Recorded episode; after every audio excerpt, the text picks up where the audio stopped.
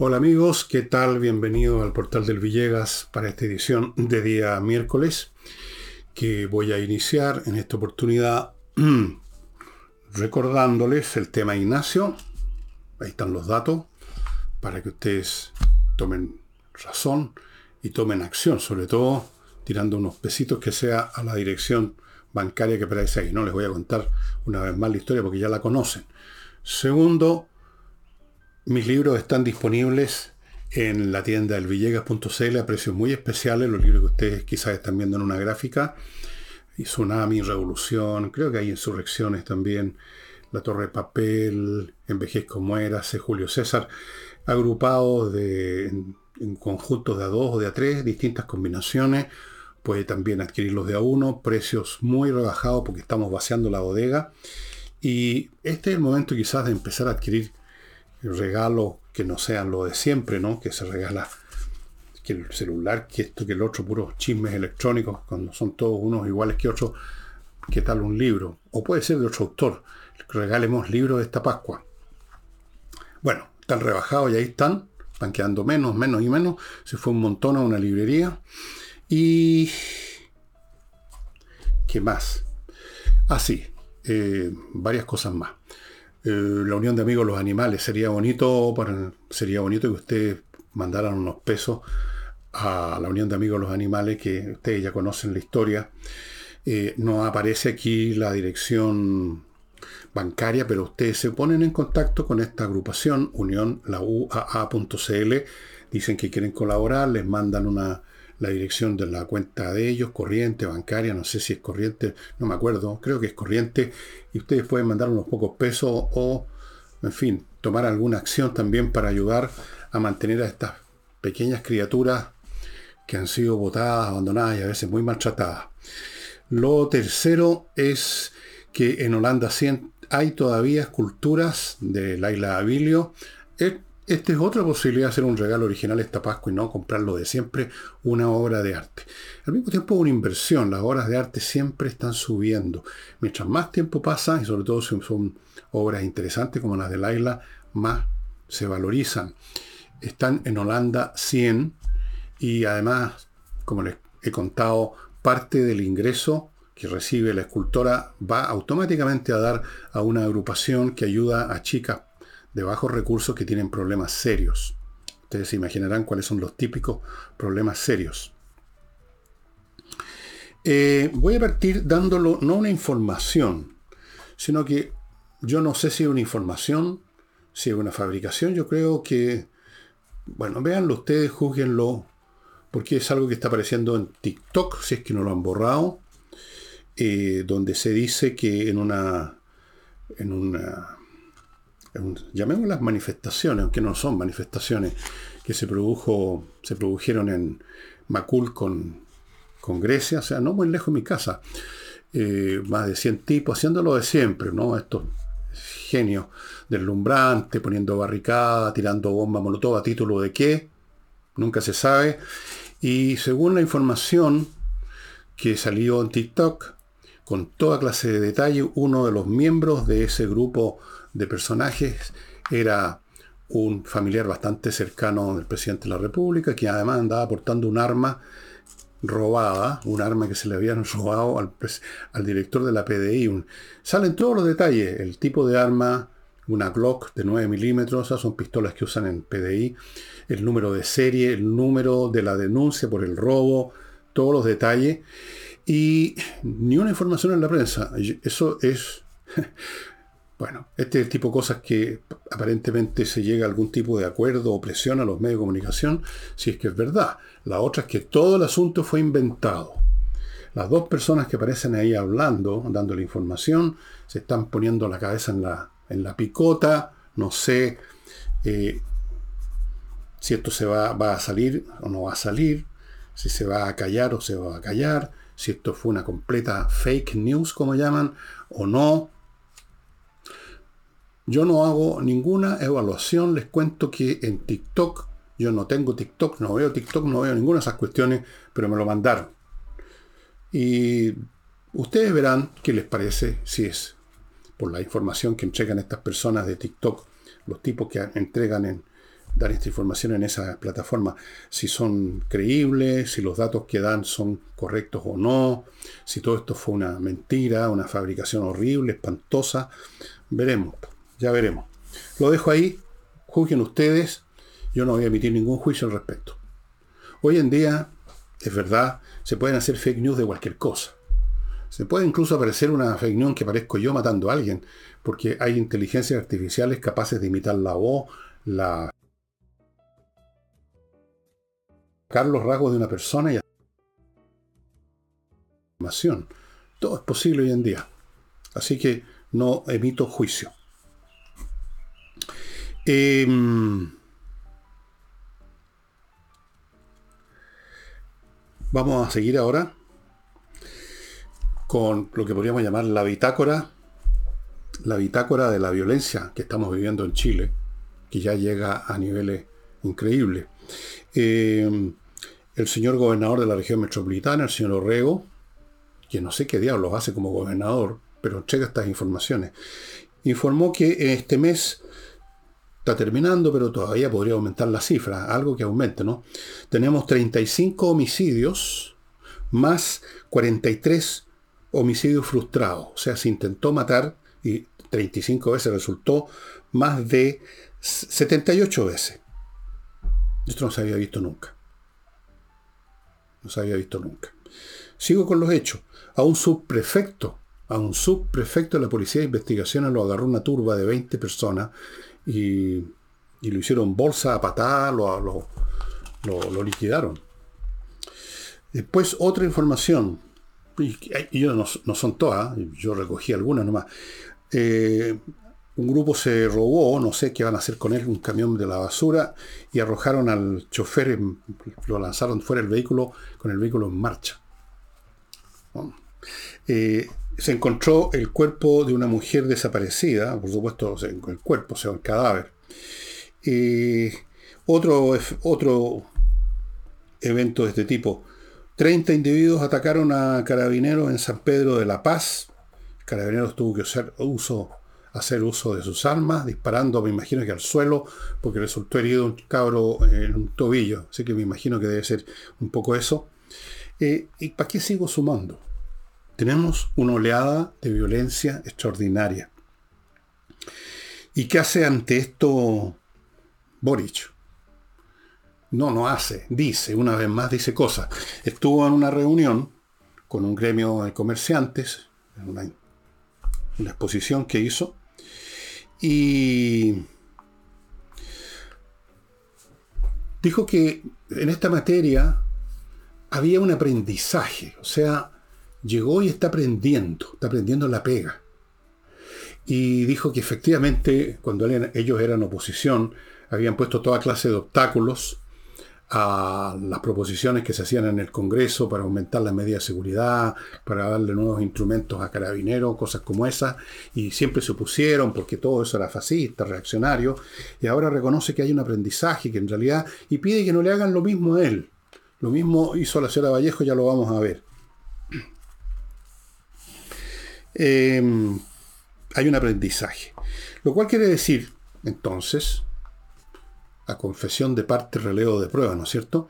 Si dice que ahora hay un aprendizaje, significa que no sabía de esto cuando era congresal, que no había pensado, bueno, ¿cuándo piensa Boric? Y sin embargo, sin saber, se, se opuso a una cuestión tan importante como proposiciones para aumentar la seguridad ciudadana. He ahí una confesión indirecta de irresponsabilidad y de ignorancia y de mala leche política. Él y todos los demás de su sector, cuántas veces no se pusieron a los proyectos, siempre había una, justificación, siempre sacaban a relucir el fantasmón de la represión, del régimen militar, y, enarcaban la ceja y el entrecejo, se ponían serios defensores del pueblo, y ahora dice este genio que hay un aprendizaje. Ahora, perdón, el aprendizaje de verdad consiste en informarse de una situación que no se conocía, aprender algo y luego ponerlo en práctica. No nos sirve nada decir que hubo un aprendizaje. Que lo muestren los hechos, en la práctica, que tome las medidas que resultan de ese aprendizaje. Porque simplemente decir que hubo un aprendizaje no significa nada. Es como un joven que está dando una prueba de grado ante una comisión académica y no contesta las preguntas, pero dice que hubo un aprendizaje. En algún momento leyó algo y hubo un aprendizaje. ¿Cuál aprendizaje? No, no, hubo un aprendizaje. Basta con eso, pónganle un 7.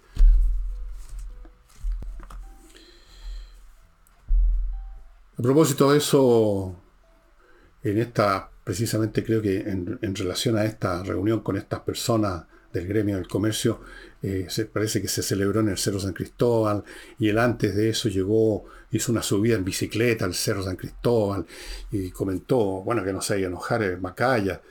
Bueno, qué fácil es hacer estos despliegues de libertad, de tranquilidad y de seguridad cuando uno está rodeado de un ejército de guardaespaldas. Lo mismo la señora, la señora Toa, que dice que aquí gran parte del temor público son puras sensaciones, son sensaciones nada más.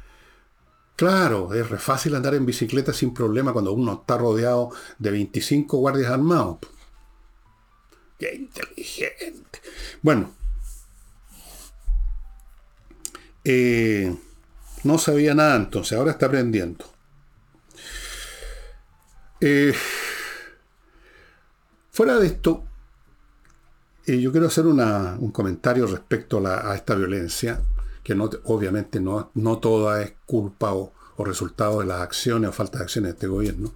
Es un proceso que voy a, a reiterar algo que he dicho muchas veces, perdónenme, pero hace muchos, montones de años, montones de años.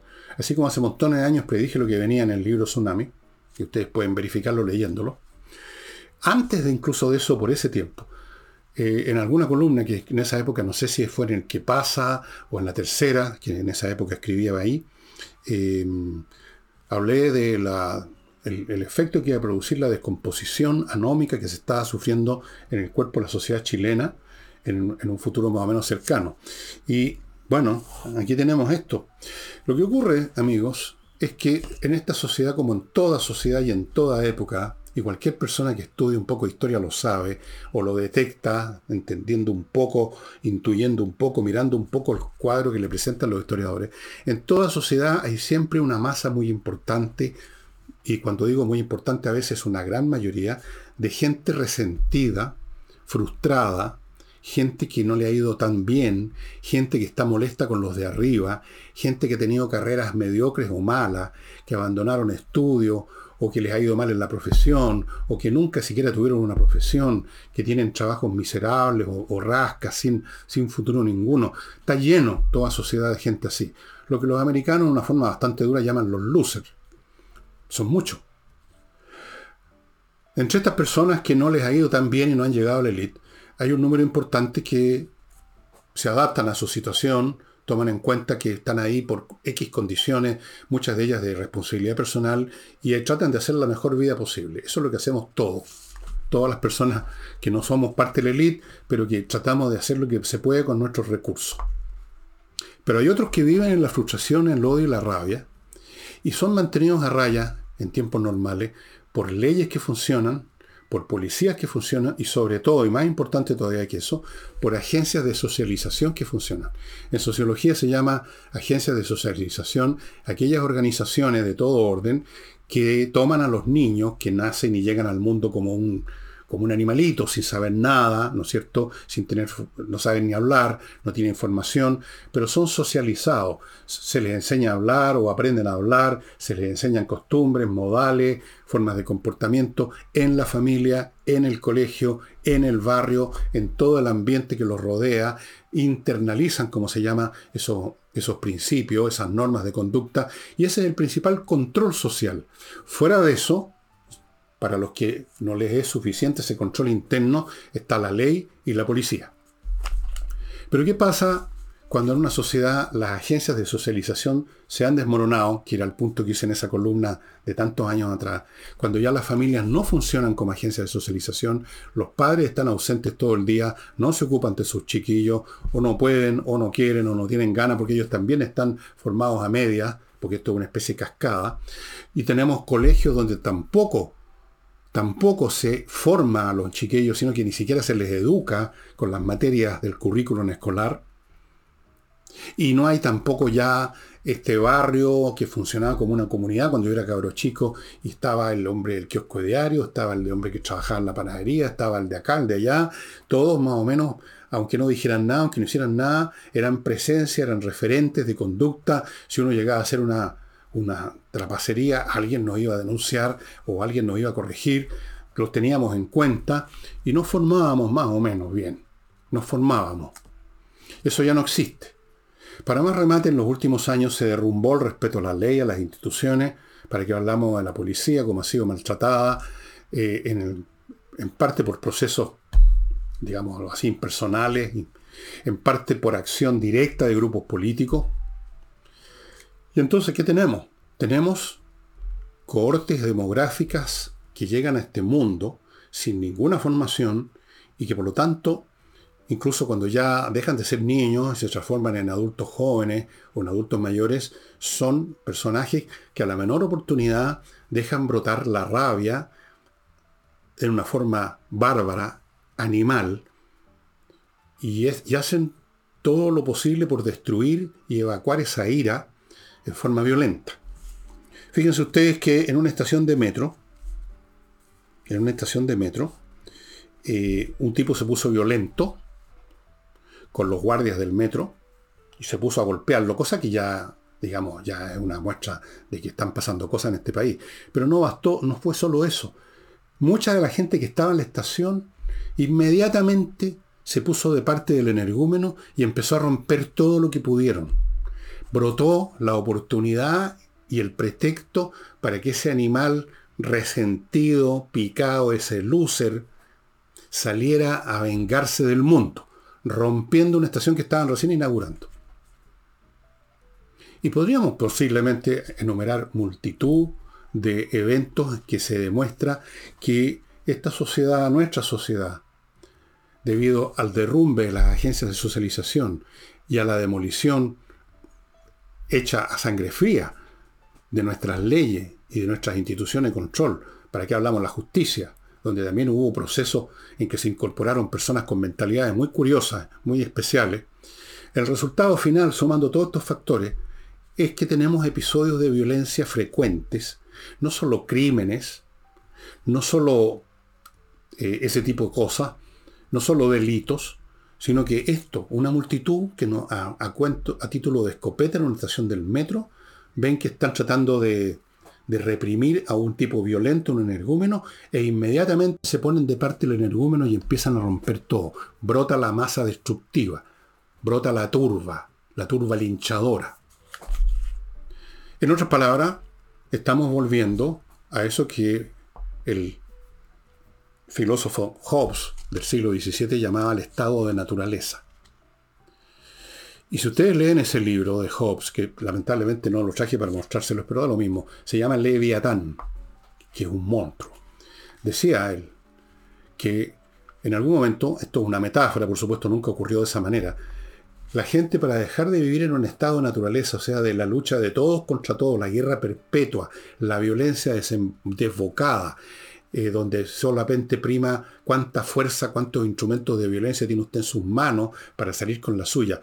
Para terminar de esa situación desastrosa que los perjudica a todos, porque una vez uno sale ganancioso ejerciendo violencia, pero en otras 100 uno es la víctima de la violencia de otros.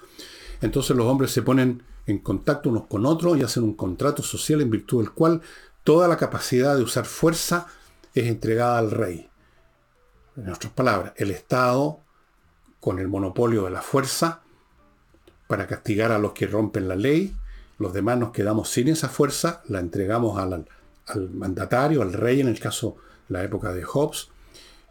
Y eso es una excelente metáfora, por simplista que parezca, de que en una sociedad, cuando no hay ese rey, ese leviatán, capaz de controlar, por último, por la eficacia de la ley y de la policía, si acaso no por la formación en la casa o en el colegio, cuando eso no existe, la sociedad se convierte en la guerra de todos contra todos, volvemos al estado de naturaleza, y parece que Chile está volviendo al estado de naturaleza, y se multiplican los eventos de violencia, con mucha facilidad la gente se pone violenta, agreden, rompen porque los objetos no responden, así que son un blanco ideal para la rabia, especialmente de los cobardes. Y ahí tenemos eventos como este y, tantos más. No hace dos días, creo que lo comenté, uno de estos energúmenos atacó a Carter, un alcalde. Em, la violencia, la violencia a veces solamente verbal, a autoridades de gobierno con las cuales yo no tengo, por las cuales no tengo ninguna simpatía ni apoyo, pero que hay que respetarlas en el grado en que son autoridades de gobierno, cuántas veces se les vocifera y se les insulta. Eso también es violencia. Una violencia cobardona, porque claro, esas autoridades van rodeadas de policía, así que no los pueden atacar físicamente. Pero entonces los grabatean, les gritan de todo. No voy a decir si tienen alguna justificación o no, pero es un acto de violencia. Se han multiplicado y se siguen multiplicando. Así como a su vez el delito es cada vez más violento, más criminal, gente común y corriente que no es o todavía no es delincuente, también se inclinan más y más a la violencia, al vandalismo, a la destrucción, a dejar que se desboquen las furias. Este es el fruto venenoso que se sembró 20, 30, 40 años atrás, que poco a poco fue madurando bajo tierra, no se notaba hasta que ahora ha emergido y ha florecido y es una planta carnívora que nos está comiendo, nos está matando. Y último que quiero decir de esto, cuando ocurre esta situación en una sociedad, y también la historia está llena de ejemplos, yo se los podría dar 20 o 30, sí, ahora mismo, pero no lo voy a hacer. No vale la pena, ustedes pueden leer cualquier libro de historia. Cuando se llega a estas situaciones extremas en que aparentemente ya la sociedad está al borde de la desintegración, donde ya no se obedece a la ley, no se obedece a las fuerzas policiales, no se obedece la formación interna porque ya no existe en primer lugar, cuando todo es violencia, todo es ataque, todo es incendiarismo, vandalismo, saqueo, cuando se llega a cierto punto, esa sociedad reacciona finalmente con una extrema violencia, como para poner las cosas en su lugar de nuevo al estilo de lo que sucedía antes en una familia. Yo no sé qué sucede ahora en las familias de hoy, pero antiguamente cuando yo era cabro chico, cuando un chiquillo se le pasaba ya finalmente de la raya, cuando se le habían aguantado multitud de desobediencias, de insolencia, de malas notas en el colegio, de mil trapacerías, y los papás pacientemente aguantaban, pero llegaba un momento en que le sacaban la cresta. Venía la gran paliza, el gran castigo para enderezar las cosas de la única manera que era posible hacerlo para equiparar todos los desafueros del chiquillo de una manera proporcional para de un estremecerlo y volverlo a poner en el carril. Y eso ocurre en las sociedades también. Cuando se llega a un extremo, y lo hemos vivido en Chile, ¿ah? cuando se llega a un extremo en que ya no se puede salir a las calles, en que en cualquier momento hay grupos tirando bombas o poniendo barricadas o, saqueando o vandalizando. Cuando en cualquier momento un tipo hace, pasa lo que pasó en el metro, en ese metro, estación del metro. Llega un momento en que de una forma o de otra, si no lo hace uno, lo hace otro. Si no se atreve tal institución, la hace otra institución, se produce un tate quieto brutal. Y entonces ahí todos abren los ponen los ojos en blanco y rasgan vestiduras y hablan de la extrema violencia, de los derechos humanos, pero es simplemente el resultado de un proceso que siempre tiene ese final. Yo no lo estoy diciendo aquí a término, en el sentido de estar yo predicando que se haga eso, o que quiero que pase eso. Yo simplemente estoy haciendo una observación que ustedes pueden hacer también con leer cualquier libro de historia eh, sobre estas materias qué pasa cuando se llega a extremos en una sociedad de destrucción del orden público y de desencadenamiento de la barbarie que está siempre latiendo en sordina en el pecho de muchos miembros de toda sociedad. Y que normalmente en tiempos comunes y corrientes se descarga en episodios individuales, en el tipo que patea piedra, en el que golpea a un pobre animal, en el que maltrata al hijo o a la señora, eh, el tipo rabioso, pero que están más o menos contenidos porque hay leyes, porque hay normas, porque hay vecinos, porque hay sanciones que pueden venir en, el, en todos los distintos ambientes en que se mueve esa persona. Pero cuando eso ya no ocurre, y cuando además, y a veces también ocurre, eh, esta masa de individuos frustrados y rabiosos se articulan, se congregan y actúan en conjunto sobre la base ya sea de una doctrina, de un llamamiento, de una consigna o de una situación como la que se vivió en el metro, es que hemos llegado a extremos que tarde o temprano van a suscitar una reacción, llamémosla de frentón, brutal. Ese es el episodio final de estos procesos. Y en la misma medida en que por debilidad, por ideologismo o por cualquier motivo, incluso por complicidad, se deja que este proceso continúe, no se toman las medidas adecuadas, simplemente se habla de que hay un aprendizaje y luego se sube a un cerro en bicicleta, jactándose de que lo pasó tan bien porque nadie lo asaltó, fíjese, iba rodeado de 20 tipos nomás. Bueno, cuando sucede eso y continúa el proceso de declinación, y llega un momento en que ya las calles se convierten en una especie de campo de batalla, entonces tarde o temprano hay una reacción. De algún modo.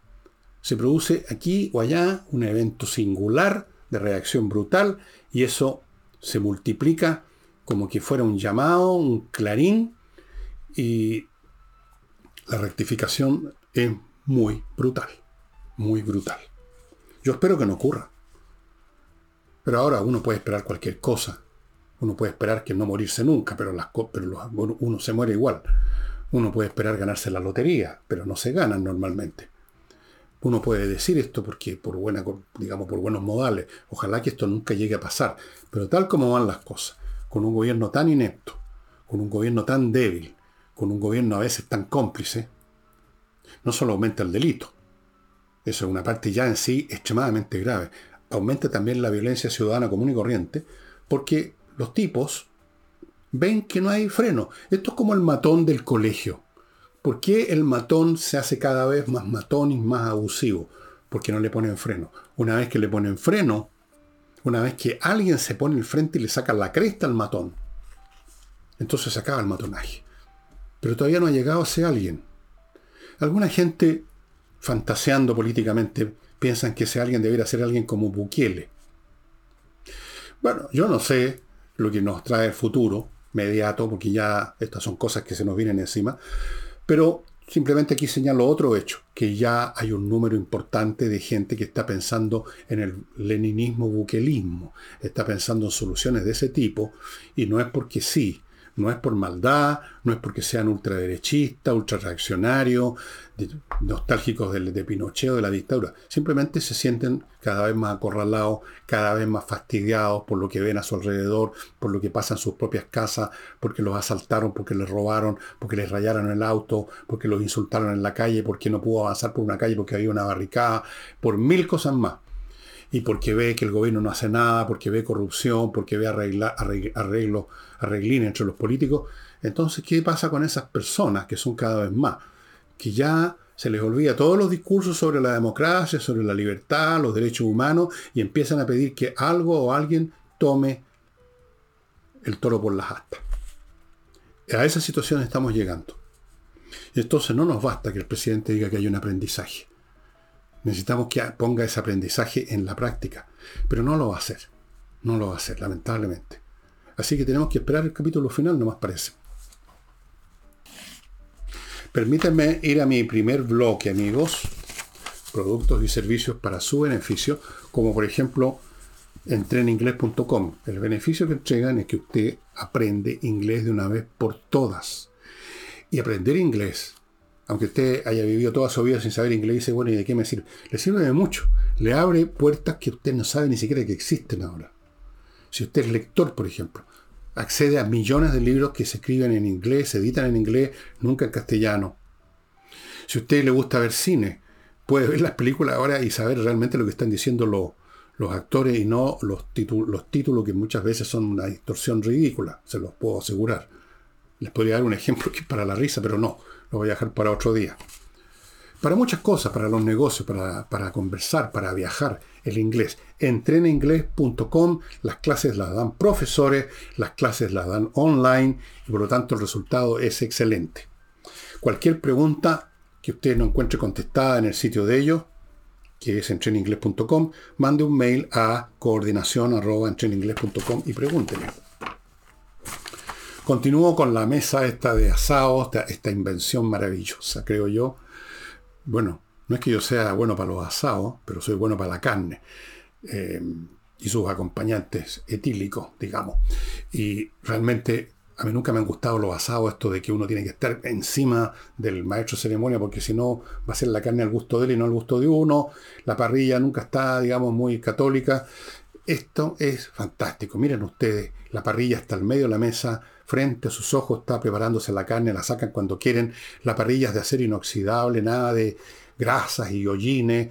El fuego es alimentado por gas, es fantástico. Vayan, vayan reservando, amigos. Hay que reservar con anticipación estas mesas, que tienen muchas más utilidades que ustedes pueden ver en el sitio.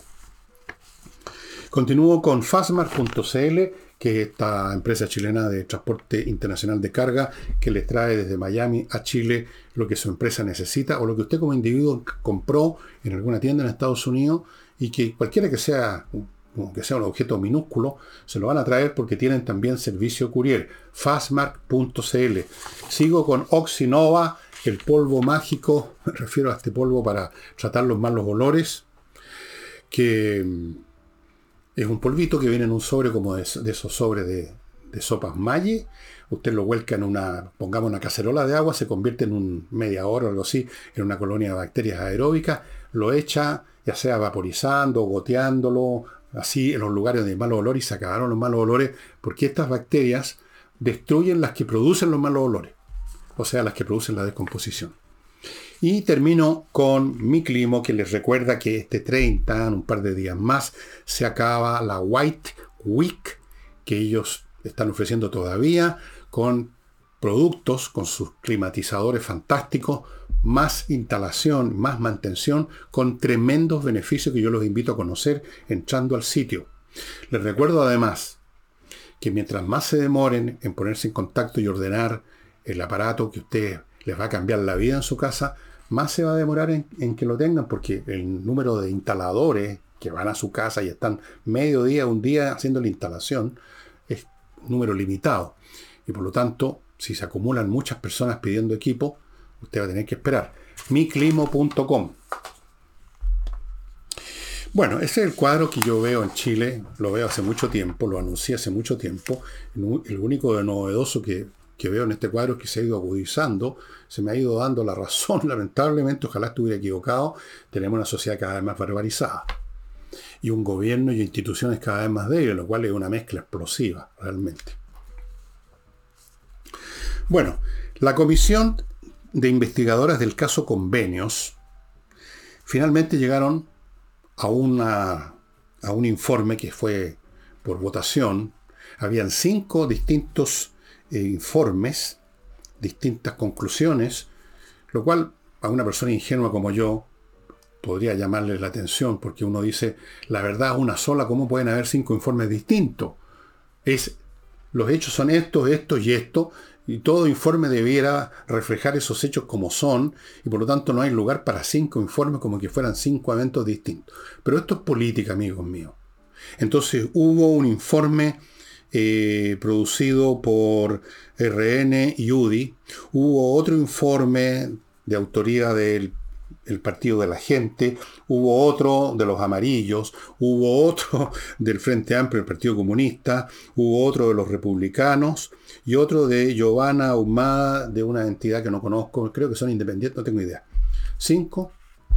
Entonces era un tironeo a ver cuál era el, eh, el que se iba, el que iba a ganar por votación, como si la verdad se determinara por votación. Hemos llegado a eso. Pero así son las políticas, así son los políticos. Bien, el informe que sacó mayoría, porque aquí ya no hay informes verdaderos o falsos, sino que informes con más o menos voto. Qué manera de burlarse de la verdad ¿no? y de la decencia y la honestidad intelectual. En fin, el informe le reprocha a Carlos Monte y por Dios que fue leso usted por su falta de diligencia que lo pasaron por el foro de los pantalones. Le reprocha a Carlos Monte no haberse pegado la cachada que se lo estaban pasando por el forro de los pantalones, si es que se lo pasaron por el forro de los pantalones o no. Eh, por supuesto, se indica revolución democrática, constata la existencia, dice, de un mecanismo para defraudar al fisco. No, falso. Aquí no hay, no hubo un mecanismo para defraudar al fisco que suena a que hubo una operación delictual montada por un grupo mayor o menor de personas de tal o cual partido viene dando lo mismo. No, eso es sencilla una distorsión de la realidad. Esto no fue un mecanismo para defraudar al fisco. Esto fue un mecanismo para que el fisco defraude al país, a la gente, a los que tributan a los contribuyentes que pagamos impuestos y cuyo dinero, en vez de ser usado para los fines nacionales, que para eso se supone que está el Estado, fue desviado en una, parte no despreciable para las operaciones políticas, programáticas y doctrinarias o de adoctrinamiento de una multitud de fundaciones, haciendo uso para ello de los recursos públicos, cambiando las normas, como hizo la señora directora de la Oficina de Presupuesto, otros haciéndose los idiotas, otros no mirando, otros iniciando este proceso, porque alguien inventó, alguien o un montón, o un colectivo político que está en la moneda, sin duda alguna, inventó esto, echemos a andar este mecanismo de adoctrinamiento por medio de las fundaciones. Miles de fundaciones distintas para las más diferentes supuestas causas que nunca se cumplieron, porque lo que interesaba era poner gente a adoctrinar a propósito de pintar un muro, a propósito de ir a dar una conferencia de no sé qué diablo unos pobladores. Adoctrinamiento y hay que financiarlo. Y eso era, y eso es, es un mecanismo de el fisco para defraudar al país y no un mecanismo para defraudar al fisco. Entonces ya está mal. Da lo mismo la discusión que tengan estos cinco informes acerca de quién fue el malo de la película. Porque este no es un tema del malo de la película, el tema es la película. La película que se filmó en los estudios La Moneda, Sociedad Anónima, o más dicho, bien conocida.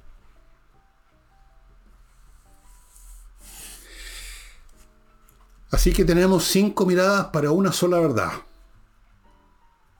Curioso, ¿no? Pero no solamente son miradas, porque uno siempre espera que ante la realidad los testigos de ella, cada cual tiene una versión distinta. Pero esta era una comisión investigadora. No era la opinión de fulanito, eso que llaman los opinólogos. ¿ah? No, esto era una comisión investigadora que estuvo cuatro meses investigando cuatro meses investigando un hecho bastante evidente, no, esto no era ciencia y cohete, y había que llegar entonces a una verdad. Pero no. ¿Cómo no vieron, por ejemplo, un hecho evidente de que cuando un proceso es de desfalco de los fondos públicos, de traspaso de los fondos públicos, he llevado a cabo no por una, dos o tres personas o por una, dos o tres fundaciones, sino que por muchas personas en muchas fundaciones. Eso responde a un plan de arriba. Eso es evidente, es sentido común elemental. Ni una palabra sobre eso.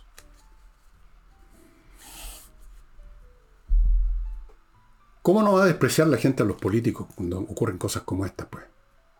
¿Cómo no habrá habido siquiera uno que dijera, señores, esto es el colmo? Aquí tenemos un fraude una, no un fraude, una maquinación del gobierno, de su coalición. Esto es una maquinación política que simplemente no le resultó porque se supo.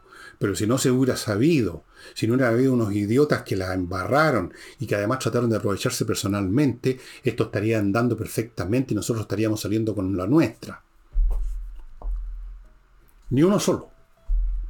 Empezó el tironeo para sacar provecho político, la frasecita que les gusta tanto. Provecho político. Siempre es provecho político cuando es provecho político del otro. Cuando es provecho político de uno, no es provecho político ya. Ahí, ahí deja de ser provecho. Ahí se convierte en una causa justa. Bueno, el señor Soto del PPD, que es un hombre que parece ser, por otras intervenciones que ha hecho, que tiende a ser un poquitito más eh, razonable cuando ve las cosas, dijo, a propósito justamente de la, de la manera como había funcionado esta cuestión, esta comisión, que fue una operación política para desviar el foco, centrando eh, el foco que estaba concentrado en Revolución Democrática y desviar la atención a Montes. O sea, aquí lamentablemente Soto está, está tomando una acción política, está defendiendo a su, a su, podríamos llamar, compadre político, monte más o menos de eso que llaman el socialismo democrático, el PPD se supone que es del socialismo democrático, entonces para, para, Soto el problema es de que en vez de dejar las cosas con el mal oficial de la película, que fue al principio, desde el principio Revolución Democrática, entonces ahora lo están tratando de, de cortarle la cabeza a Monte. Bueno, la verdad es que tampoco es así la cuestión. Si esto fue una, es una iniciativa, lo de las fundaciones de gobierno, con un fin político de adoctrinamiento masivo a la Gramsci, porque la revolución pasa por las conciencias. Primero vamos adoctrinando huevoncete de todo el país, inventemos fundaciones para esto y por lo demás allá, cómo las vamos a hacer funcionar. Bueno, saquemos plata del Estado, fraude del fisco hacia el público no fraude del, digamos, contra el fisco, sino que del fisco. Eso fue. Pero hay intereses aquí, y no solamente de la, del oficialismo, ¿no? O sea, de los, de los protagonistas de toda esta cuestión. También hay aquí acción y aprovechamiento político, para usar esa asquerosa frase, aprovechamiento político de la oposición. Evidentemente. Los políticos en esto izquierda y derecha unidos jamás serán vencidos, son iguales. Son muy parecidos. La cuestión es defender, digamos, en última instancia, algo que es común a todo, el, establishment político. Cuidado con el buquelismo, el leninismo, estimados amigos. Se están cavando la tumba, los señores políticos. Se la están cavando. Eh, tengo otro Sí, tengo otros temas acá, por supuesto, no muchos más, pero quiero recordarles algunos elementos publicitarios que son, vuelvo a insistir, para su beneficio hoy o algún día, quizás algún día muy cercano. Por ejemplo, gestión de condominios.cl. Si usted tiene que ver con la administración de condominio, entreguele la gestión de la parte papelería, administración, contabilidad, eh, cobranza de los gastos comunes, de los deudores que no han pagado gastos comunes, del tema de la remuneración del personal que trabaja en el condominio, déjeselo a gestioncondominios.cl y usted dedíquese a la otra parte, la parte física de mantención física del condominio. Va a irle mucho mejor. Continúo con espacioajedrez.com de mi querido amigo, el maestro internacional de ajedrez Pablo Tolosa, con el cual estuve en contacto ayer. Estábamos hablando de unos computadores y cosas, porque él es un experto en eso. Mucho más que yo, infinitamente. Espacioajedrez.com, amigos, que es un espacio creado por él, eh, les, les da un consejo. No hay mejor regalo para esta Pascua que un regalo de ajedrez. Hay relojes para medir el juego, porque todo juego tiene que estar ocurrir dentro de un plazo de tiempo, si no, no es juego, ya se convierte en la eternidad. Hay tableros unas cajas muy bonitas que uno de estos días les voy a mostrar de nuevo la caja. Hay muchas cosas, hay cursos, hay gift card para cursos. Usted puede regalar una gift card para cursos que van a partir, son cuatro meses, en marzo. O sea, no les va a arruinar sus vacaciones, aunque aprender un curso de ajedrez así vía directa con el maestro Tolosa, por, por ejemplo, por Zoom, no hay ninguna cosa que le vaya a hacer perder las vacaciones. Yo creo que es, entretenidísimo. Pero por último, parten en marzo. Usted puede regalar una gift card. O usted si compra varias de estas cosas, tiene un combo, va a recibir una gift card que usted le puede, para cualquier persona. Muchas posibilidades, estimados amigos. Hay ahí un teléfono o un WhatsApp que es el de Pablo Toloso. Usted se puede contactar directo con él. Él mismo le va a contestar cualquier duda, cualquier pregunta que quiera hacer. Espacioajedrez.com. Continúo con algo que es bastante menos entretenido, pero que a veces es necesario. Cuando uno tiene un pariente que tiene Alzheimer, hay que ponerlo en manos de especialistas. Y esos especialistas usted los encuentra en la clínica Alzheimer. La clínica Alzheimer, cuyos especialistas recomiendan que si una persona de su familia empieza a sufrir primeros síntomas ya no de los olvidos comunes y corrientes que tenemos todos, incluso de cabros chicos, sino que ya cosas más serias, más seguidas, cosas que no puede ser, que uno se olvide si están en buen estado de salud. Entonces más vale que los ponga de inmediato en manos de estos especialistas porque un tratamiento oportuno facilita mucho las cosas. Si ya no es así, si la persona está realmente hundida en ese territorio, a lo Bruce Willis, el actor norteamericano, pobrecito, también con mayor razón hay que ponerlo esta persona en una clínica donde va a tener un mucho mejor cuidado, tratamiento. En una casa la cosa es muy difícil, muy complicada para todo el mundo, sobre todo hoy que la gente sale a trabajar, dejar solo una persona enferma que no sabe nada de, repente de sí mismo, es una cosa que no puede ser. Clínica Alzheimer, pónganse en contacto. Y termino el bloque con kmmillas.cl, el sitio donde usted puede vender las millas que ha acumulado en su vuelo y que no va a usar pronto antes que las empresas aéreas se las borren. ¿Qué es lo que hacen? Se las borran así y usted se queda con nada. Vaya a kmmillas.cl y se va a quedar con plata. Transforme ese número que no significa nada en este momento y que va a desaparecer, se va a convertir en cero, conviértalo en plata. Em, Sebastián Edward, que es un economista muy conocido, muy prestigiado, que hace clases en la UCLA, que la UCLA es la Universidad de California, nada menos, una universidad muy prestigiosa, un hombre que ha escrito libros, también narrativa, un hombre de muchos talentos, variados talentos, ha anunciado que él va a votar a favor en este plebiscito el 17 de diciembre, porque considera que es lo mejor que le puede pasar al país. Y analizando un poco la propuesta, a favor, por la cual va a votar de todas maneras, dice que en todo caso las eh, reformas políticas que ofrece esta proposición, siendo un paso hacia adelante, son bastante insuficientes. Dice él que el tema de la fragmentación política y por lo tanto de la, de la parálisis, paralización o parálisis política que dificulta promover leyes, dificulta dar un solo paso, no va a cambiar por el hecho de que en vez de haber, si se aprueba, 155, 150 y tantos congresales en 130 y tantos, que no es el número el que importa, sino las reglas en virtud de las cuales son elegidos los congresales.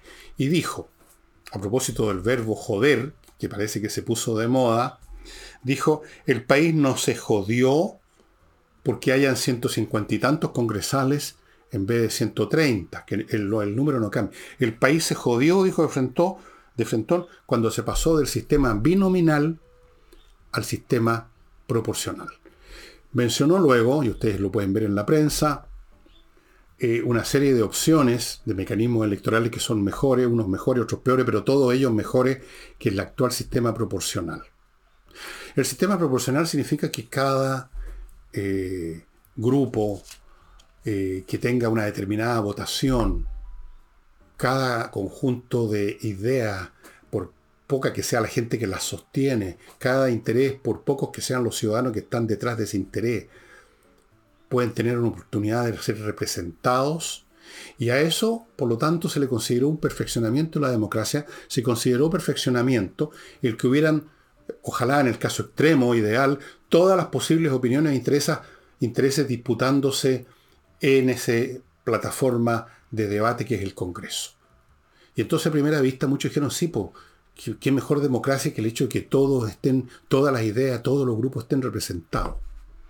En el caso extremo, digamos, tendríamos que tener un Congreso formado por 17 millones de congresales para que cada individuo estuviera representado. Eso sería el colmo de la perfección democrática, supongo. Una especie de democracia directa, universal, absoluta, total, de millones de personas. Pero eso es inviable. Es inviable. Las democracias directas son inviables. Y las democracias representativas arrastran consigo el pecado de esa inviabilidad si permiten la fragmentación. El binominal tenía la gracia de que las dos primeras votaciones eran las que se llevaban, digamos, el paquete completo. No había espacio para más. Pero hay otros mecanismos también. De que el binominal fue eficaz, de que no fue en ningún caso un método antidemocrático y represivo, lo demuestra el hecho de que en el Congreso, de que en Chile, digamos, con binominal, funcionaban partidos de las más distintas ideas, desde luego funcionaba y existía el Partido Comunista, podían presentar candidatos. El, país funcionó bien años de años durante la concertación con el binominal.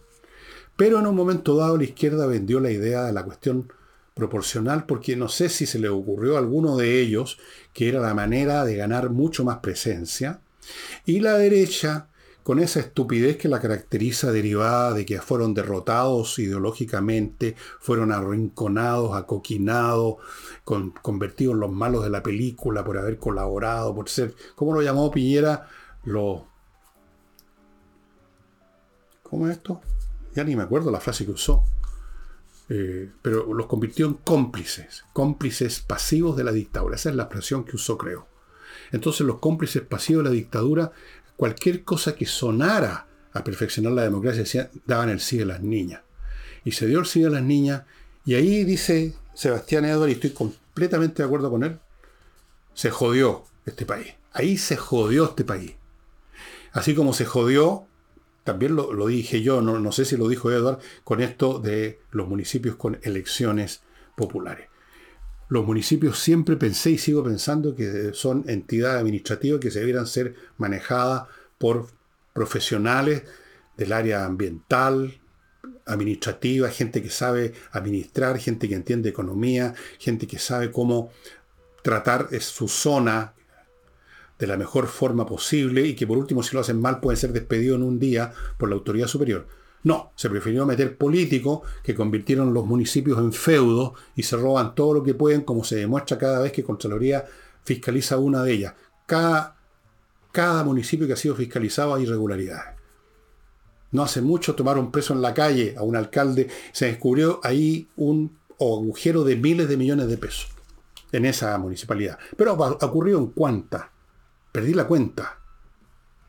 Bueno, eso también fue considerado en su momento un perfeccionamiento, la democracia. La democracia no se perfecciona de esa manera, no se perfecciona multiplicando, se perfecciona seleccionando, se perfecciona usando varios criterios, no solo la representatividad, sino que la viabilidad, la capacidad para evitar la fragmentación, cada sociedad, y no solo la chilena, ustedes pueden ver la historia política de Italia después de la Segunda Guerra Mundial. ¿Y en qué se convirtió la política italiana? Una mafia. Bueno. Entonces, las cosas no se perfeccionan multiplicándolas indefinidamente. Eso, eso, es, eso es como decir que un tumor que crece se está perfeccionando el cáncer. El perfeccionamiento del cáncer. Ahora hay más metástasis, más Bueno.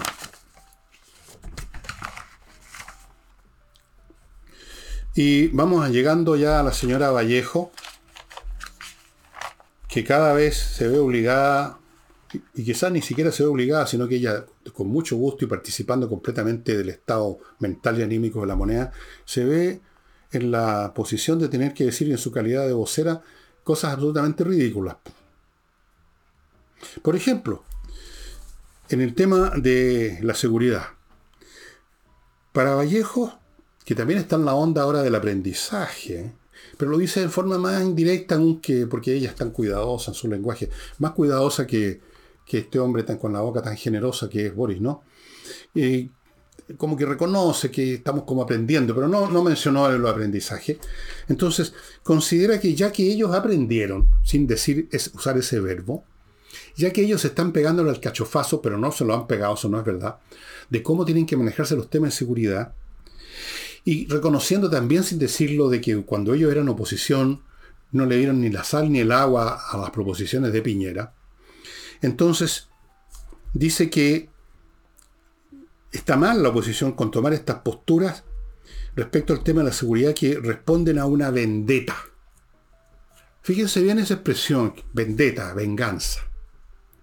Obviamente, con eso indirectamente Vallejo está reconociendo que ellos, ella, ellos, hicieron mal con oponerse a las medidas de seguridad, hicieron el mal y por eso que habría ahora una venganza, una vendetta. Una vendetta de quienes presentaron los proyectos y no tuvieron los votos suficientes. ¿Y en la vendetta en qué consistiría? Vamos ahora al contenido de esta vendetta que según Vallejo motiva a la oposición. La vendetta, en el fondo, no tiene otra explicación, consistiría en que la oposición no acepte de buenas a primeras las posturas del gobierno en materia de seguridad. Y digo posturas porque ¿qué otra cosa hay sino posturas y frases? Como esto del aprendizaje, como subir el cerro en bicicleta, tranquilito y librecito, como esto del proyecto Calle sin Violencia, como todas estas frases, como estos anuncios, esto es lo que hemos visto, eso es lo que estamos viendo. Entonces, ¿cuáles son esas proposiciones maravillosas ante las cuales la oposición estaría ejerciendo una espantosa vendetta? Entonces, aquí hay un reconocimiento tácito del presidente y de Vallejo, que cuando les tocó a ellos en la oposición no dejaron avanzar, no le dieron eh, luz verde a proposiciones que tendían notoriamente, es cuestión de, de leerlas, son evidentemente, pero a ellos no les gustaban, proposiciones que aumentaban la seguridad, le daban más recursos legales y, y de otro orden a la policía.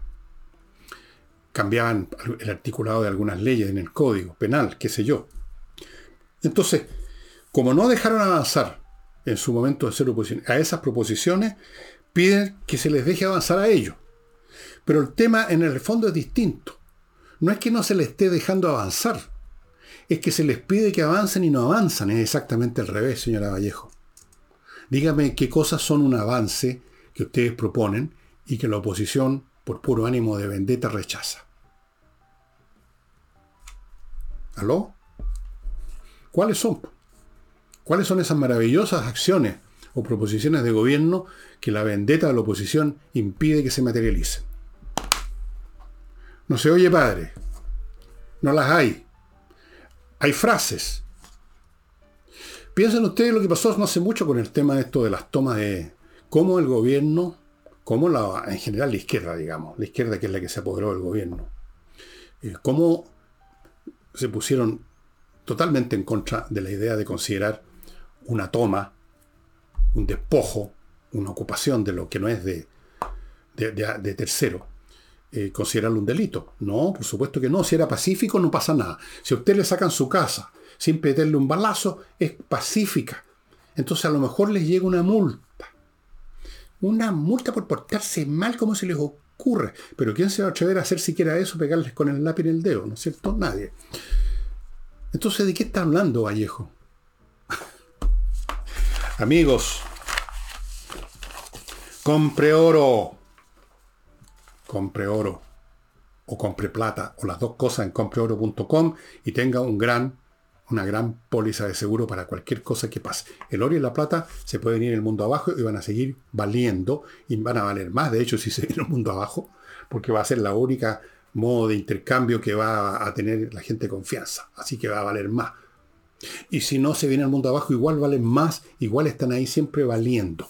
Oro y plata. Compreoro.com.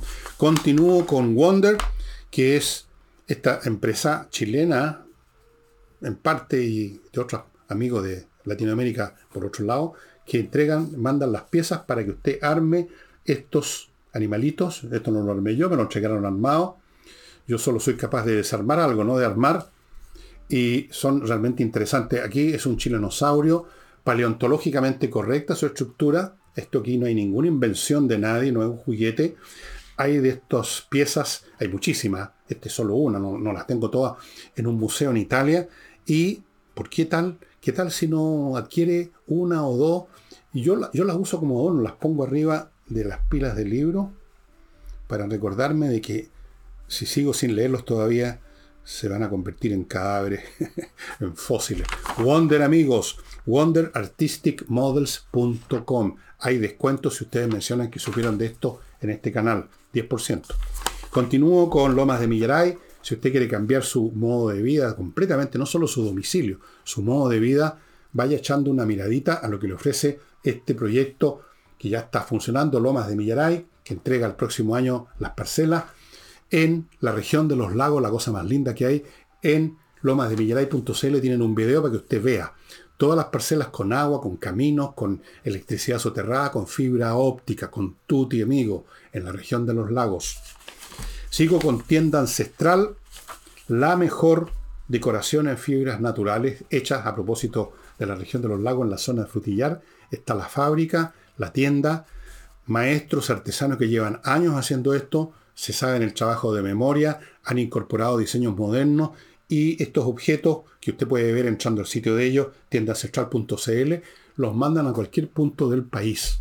Eche una miradita. Sigo con Hey y... Mm, ah, sabe, el corredor inmobiliario que vende. Vende. Tiene usted algo paralizado por ahí que no pasa nada, sáquesela a ese corredor y póngala en manos de Ángel Hey. Y ahora, si no se trata de vender, sino que de remodelar una propiedad suya, remodeling, puros profesionales, arquitectos, pintores, expertos en piso, en mueblería de cocina, puros expertos, pura gente que sabe su pega, trabajo garantizado, a mí me consta. Y amigos, el libro que les voy a mostrar hoy corresponde a una obra, creo que les he mostrado incluso el mismo ejemplar, la misma edición, un libro que debiera estar en manos de todo estudiante de Chile, incluso a nivel secundario, en educación eh, secundaria, ¿no? ¿Cómo se llama? Eh, educación media se llama ahora. Bueno, antes se llamaba Humanidades.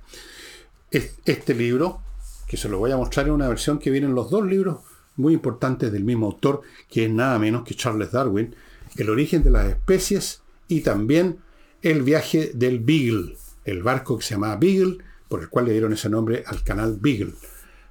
Las dos obras, sobre todo yo recomiendo El origen de las especies, el otro también es muy entretenido, cómo viajó y fue aprendiendo en este viaje, un hombre muy inteligente, un genio, Charles Darwin. Este libro hay que leerlo. Yo Ustedes creerán que esto es ciencia abstrusa.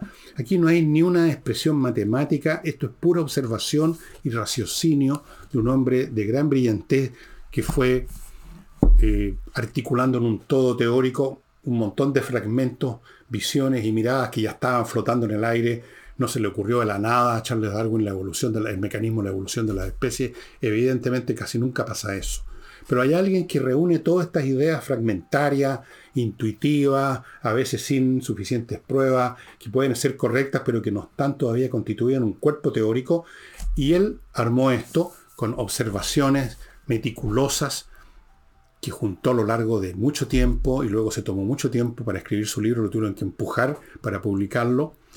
Y este libro es, ustedes no lo van a creer, muy entretenido. Ahora, para los que no leen inglés, está en castellano, El origen de la especie, El viaje del Beagle, están todos estos libros, están en todos los idiomas del planeta. Yo también lo tengo en castellano, lo tengo en, qué sé yo, lo tengo en varios idiomas, porque me gusta leer el mismo libro en varios idiomas para practicar el idioma, para que no se me olvide. Origen de las especies, la mecánica evolutiva, tan simple y tan poderosa esa idea, la idea, el concepto de Darwin, y sin embargo todavía hay gente que no lo entiende cómo funciona esta cuestión. Todavía hay gente que cree que lo que llaman el diseño inteligente, el diseño inteligente, creen que Dios hizo un plano así con los cuerpos de todos los animales y la cuestión y tocó un botón y blub. No, no, corten, corten el payaseo. El origen de la especie, estimados amigos. Y eso sería todo por hoy. Nos estamos viendo mañana con Nicole Rodríguez. Chao.